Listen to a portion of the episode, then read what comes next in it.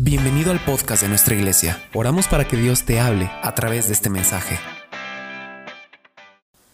El día domingo le compartí un mensaje titulado Las motivaciones del corazón. Y le compartí que esa es una de las razones probablemente por las cuales a veces no podemos ver que Dios nos bendiga como uno quisiera. La voluntad de Dios no es solamente que vivamos bajo su misericordia, sino que vivamos bajo su bendición. Vivir bajo la bendición de Dios es muy distinto a vivir bajo la misericordia de Dios. Son dos cosas muy diferentes. Cuando una persona dice, yo sé que Dios no nos deja, Él es bueno, tiene toda la razón, pero eso no significa que Dios lo va a prosperar. Dios tiene misericordia de toda la gente. Pero el que tenga misericordia de toda la gente no significa que esa gente estará bendecida.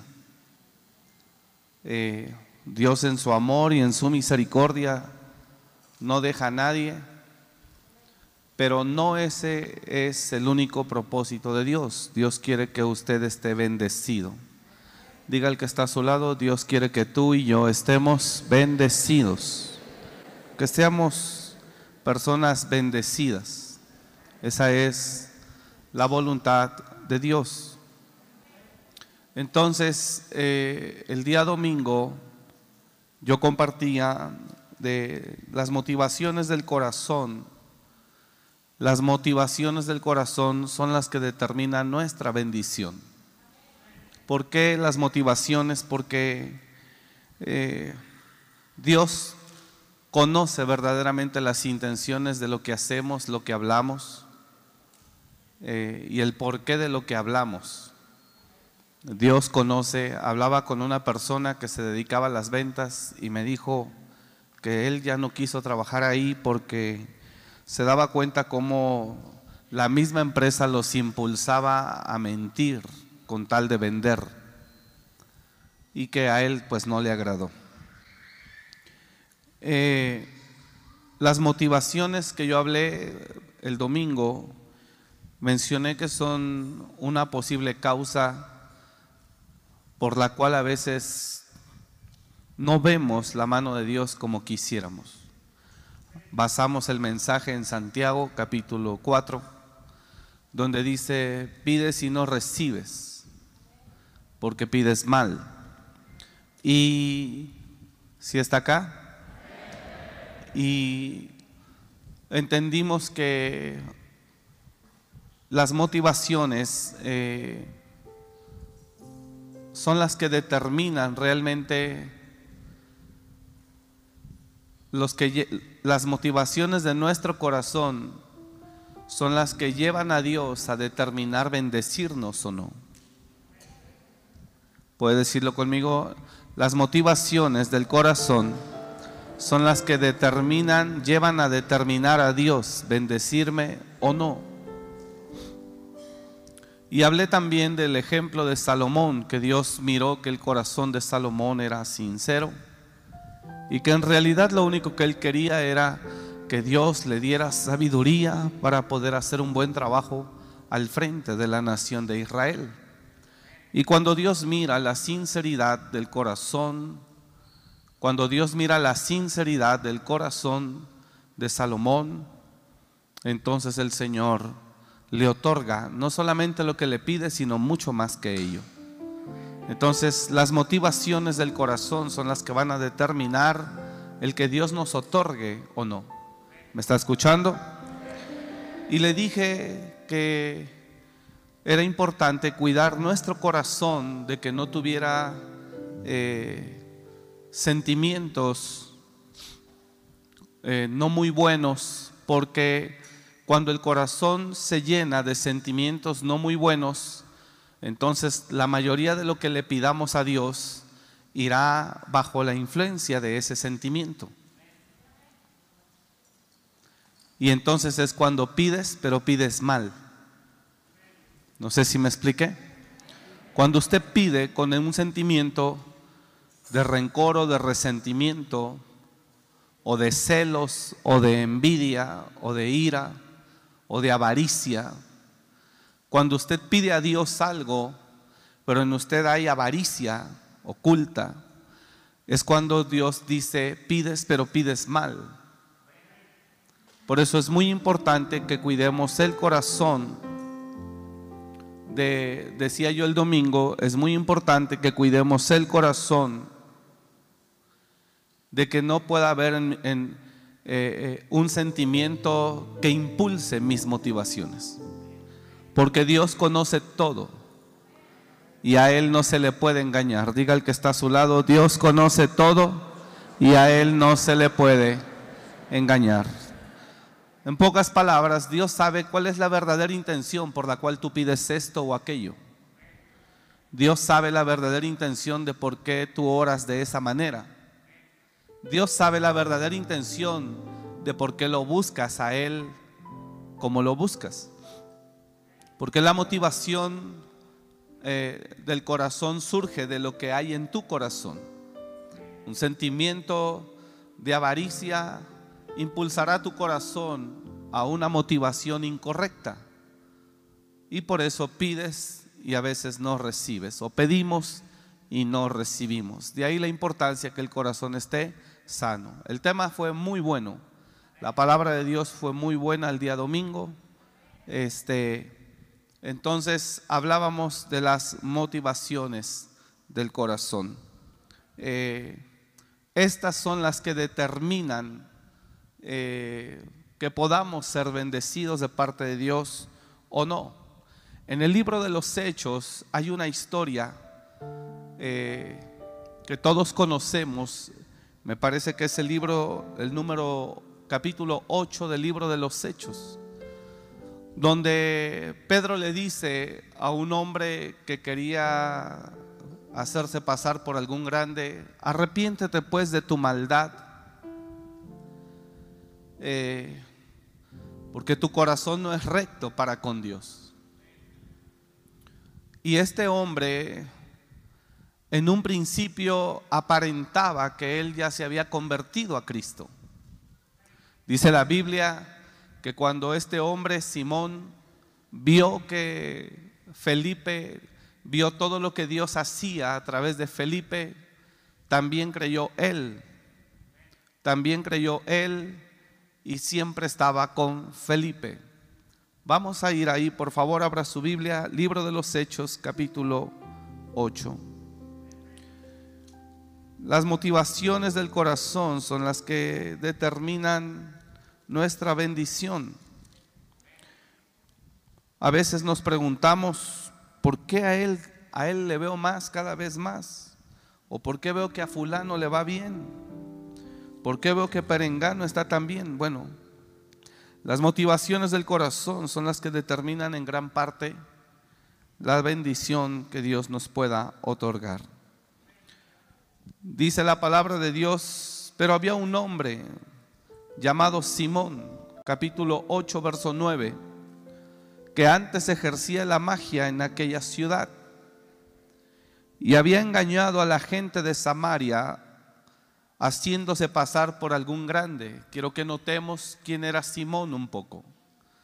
¿Quién era Simón? Un hombre que le gustaba mucho llamar la atención, que le, le gustaba mucho la pretensión, la faramaya, hacerse pasar siempre por algún grande.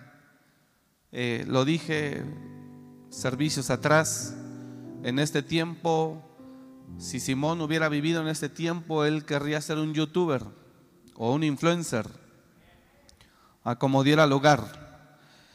Eh,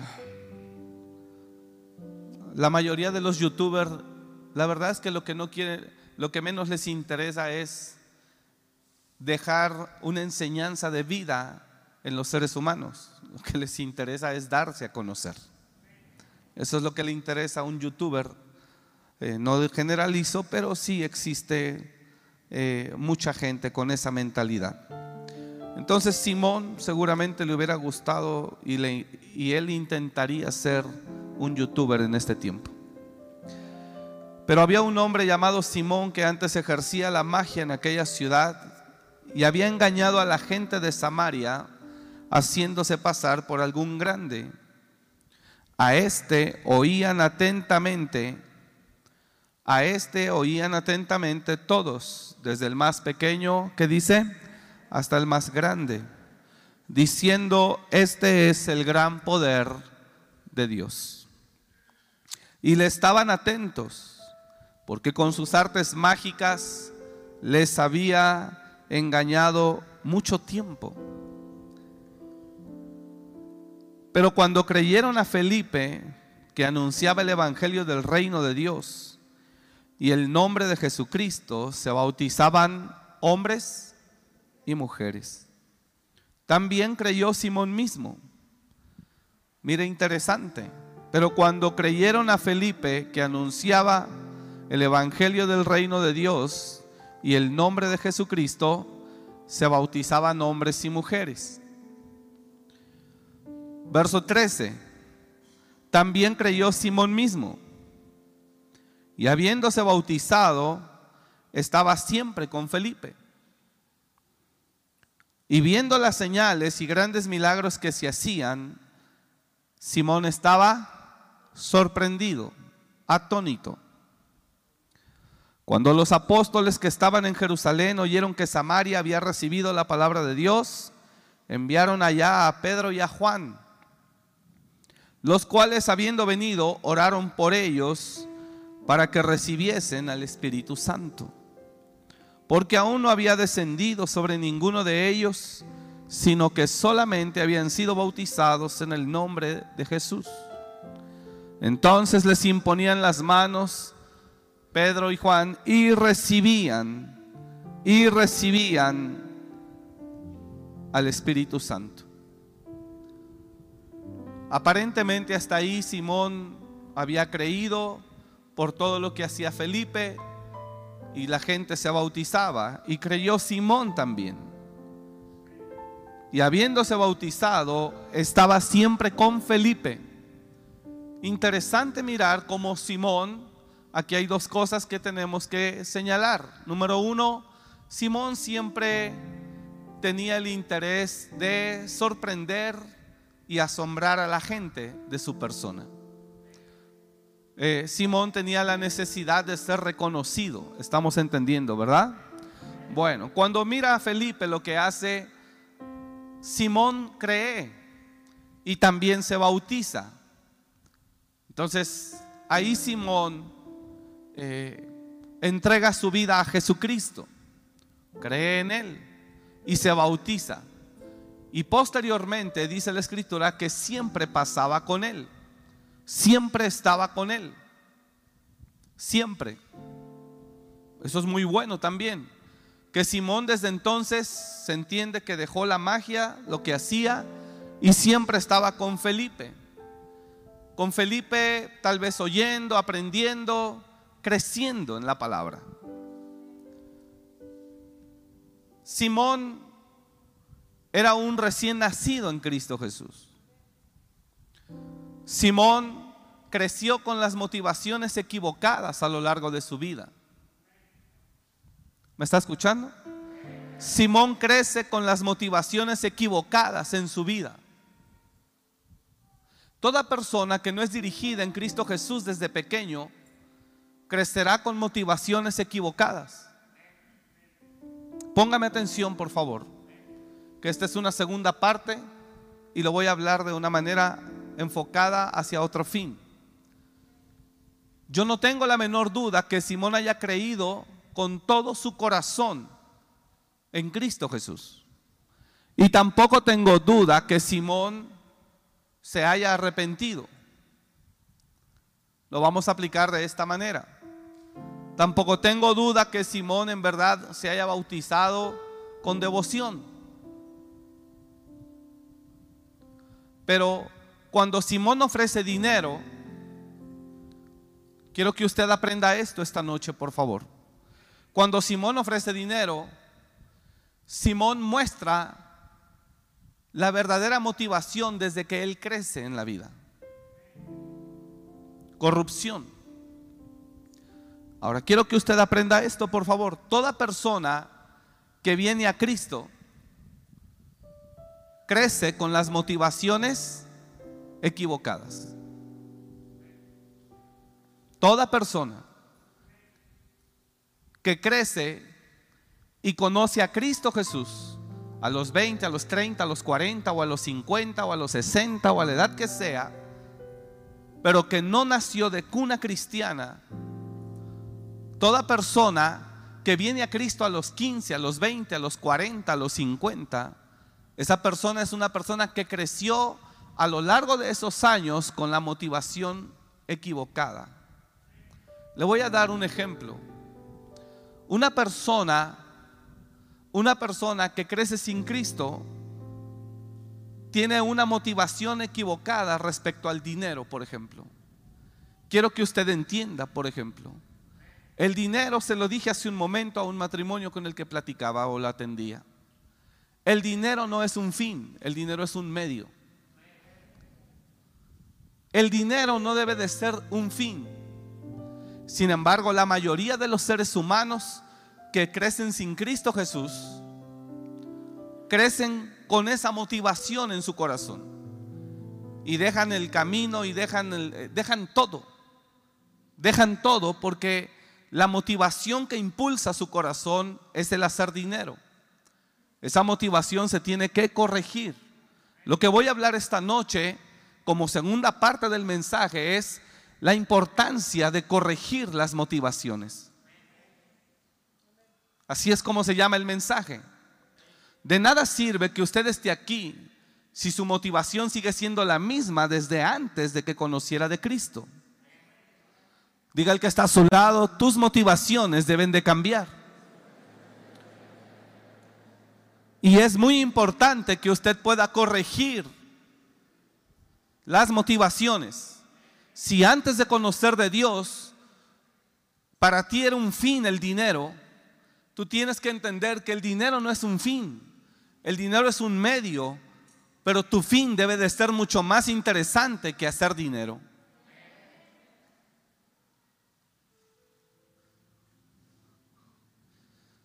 El fin de una persona no debe de ser hacer dinero.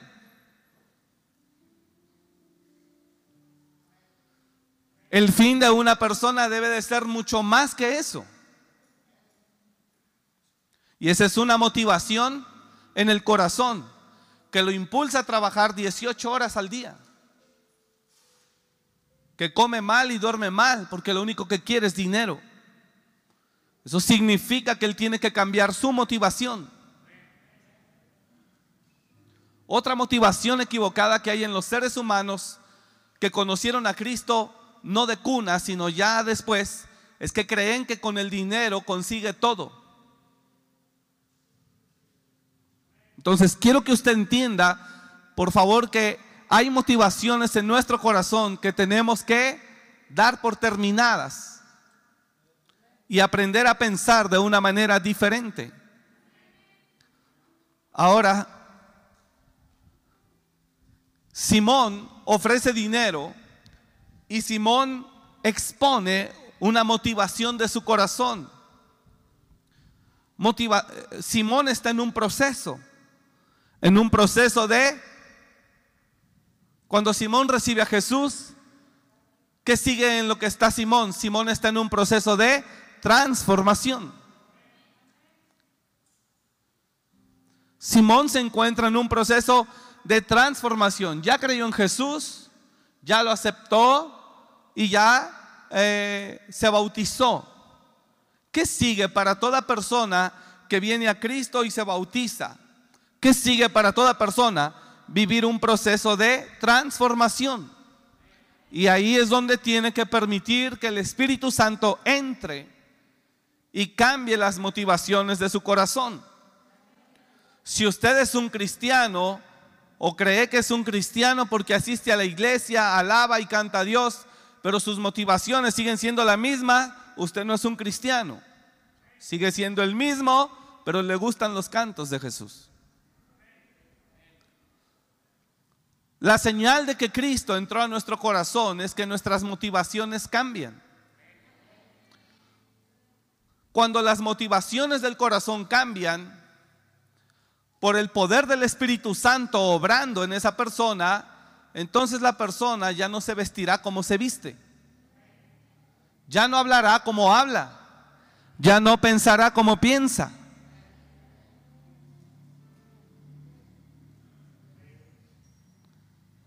Su fin ya no será el dinero.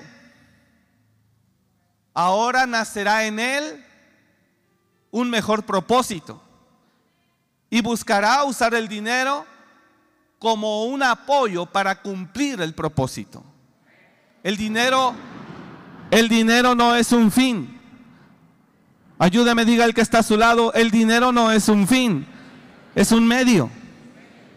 Te ayuda, diga, te ayuda a cumplir el propósito. Su propósito de vida tiene que ser más que dinero. Eclesiastés habla de aquel hombre que no tiene hijos ni hermanos y se pone a hacer dinero como loco, ni disfruta de la vida por hacer dinero, aunque él no entiende que nadie, que quién se quedará con todo eso que haga. Jesús también lo habla en los evangelios. Una persona nacida de nuevo, su motivación cambió. Antes de conocer a Cristo, su fin era hacer dinero. Pero cuando verdaderamente recibe a Jesús, entonces su motivación cambia y ahora es diferente. ¿Me está escuchando? Bueno, ahora quiero concentrarme en lo de Simón. Cuando Simón ofrece dinero,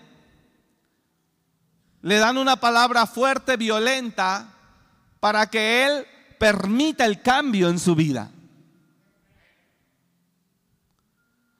Es muy normal, dígalo conmigo, es muy normal que toda persona que viene a Cristo Jesús, con el pasar del tiempo, venga con las motivaciones incorrectas.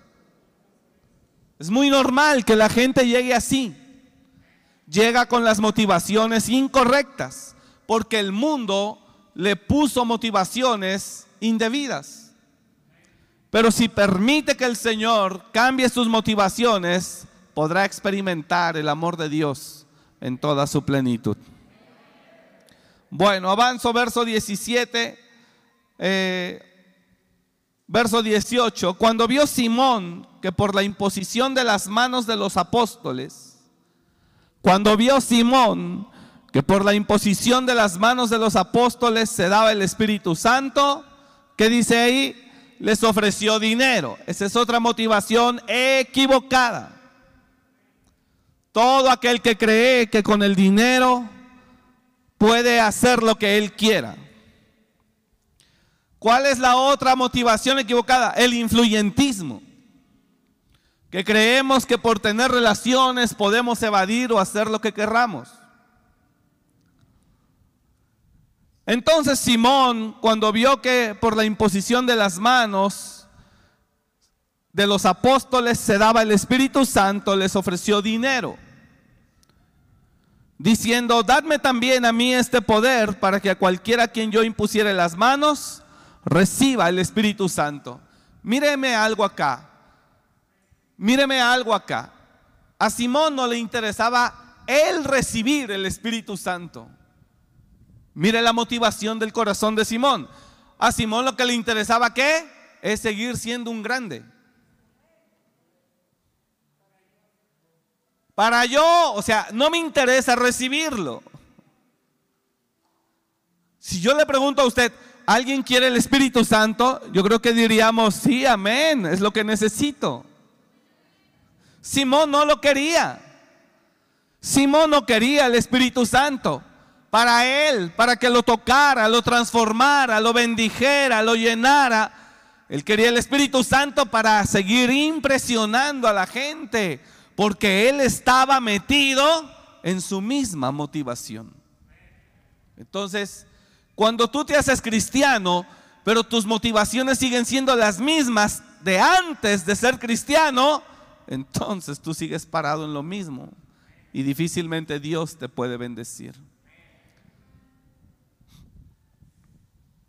Diciendo él, dadme también a mí este poder para que a cualquiera quien yo impusiere las manos, reciba el Espíritu Santo. Entonces Pedro le dijo, tu dinero perezca contigo, porque has pensado que el don de Dios se obtiene con dinero. No tienes tu parte ni suerte en este asunto, porque tu corazón, ¿qué dice? No es recto delante de Dios. Ahora, ¿era normal que Simón actuara así? Sí. Sí, él creció queriéndose hacer pasar siempre por algún grande y lo logró durante mucho tiempo. Entonces él estaba sumamente acostumbrado a eso. Él siempre estuvo acostumbrado a hacerse pasar por algún grande y a tener a la gente atónita. Simón mira, Pedro mira la condición de él y entonces Dios es violento con él. Así como la lluvia se está soltando con todo, violenta. Señor, guárdanos porque siento que hasta la luz se va a querer ir. Entonces, Pedro mira en él la necesidad de que Simón cambie sus motivaciones. ¿Me está escuchando acá? Póngame atención acá, por favor, no se me distraiga. Enfóquese lo más que pueda. Hay un momento en tu vida, diga el que está a su lado, hay un momento en tu vida donde Dios tiene que venir así de fuerte contra ti para arrancar y derribar motivaciones incorrectas.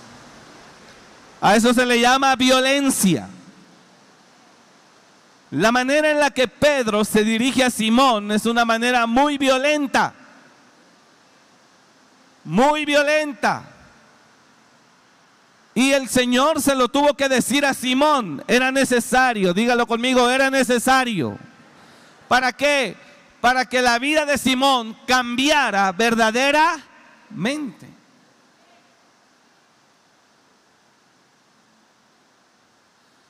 Si usted viene a la casa de Dios, pero sus motivaciones siguen siendo las mismas de antes de conocer a Dios, eso detiene que Dios te bendiga porque Él conoce tu corazón.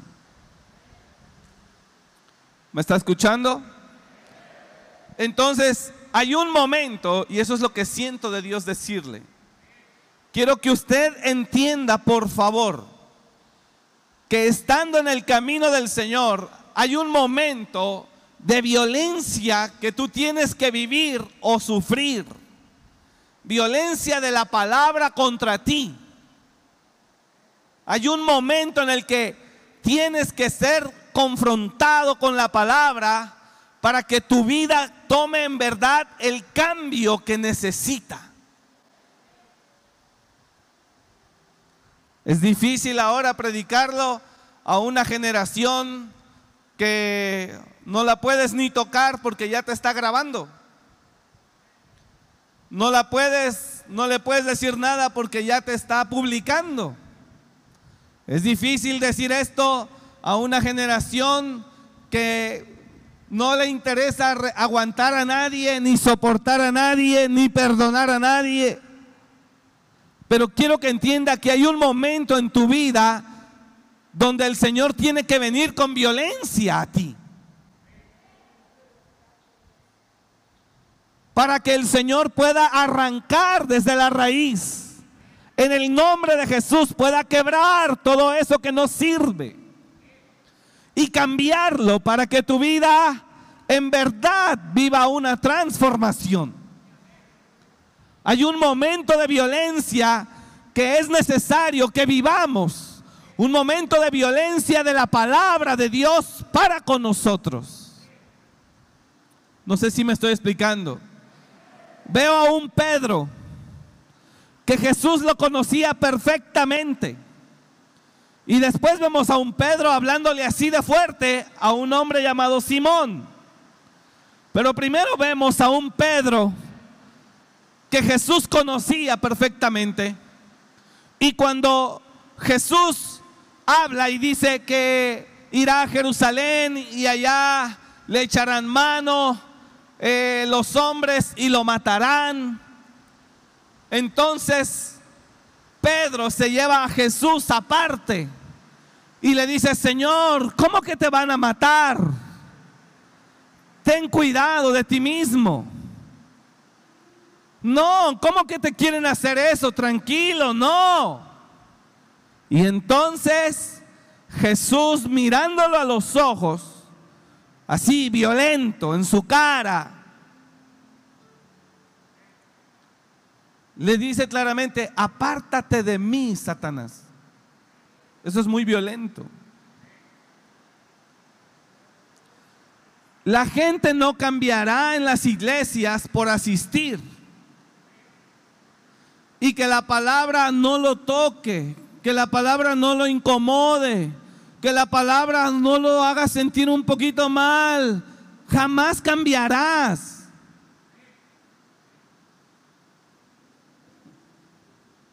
Jamás cambiarás.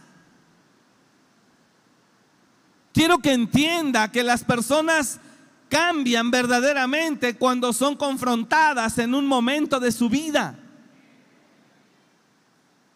Las personas verdaderamente cambian cuando son confrontadas en algún momento de su vida.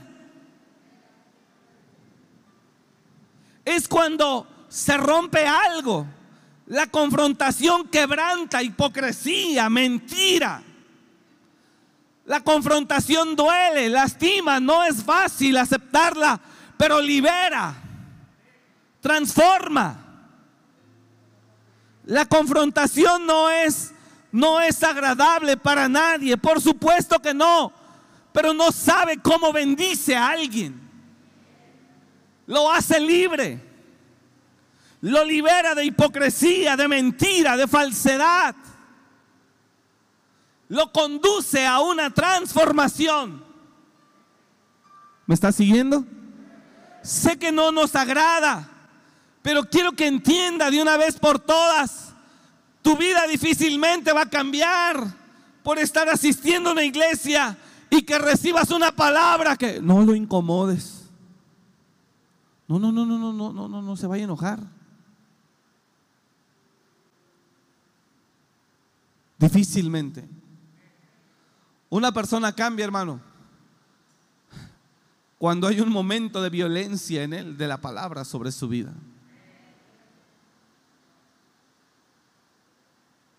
y se sufre, pero te hace libre.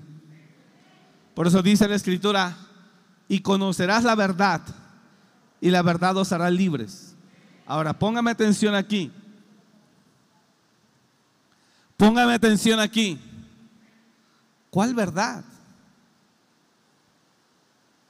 La verdad de Jesús, creer en Jesús. No, no, no, no, no. Creer en Jesús no te hace libre, te hace salvo la verdad de lo que tú necesitas oír.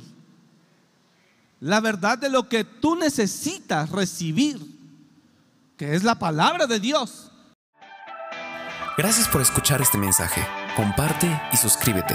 Para más información de nuestro ministerio visita www.amoryrestauracionmorelia.org.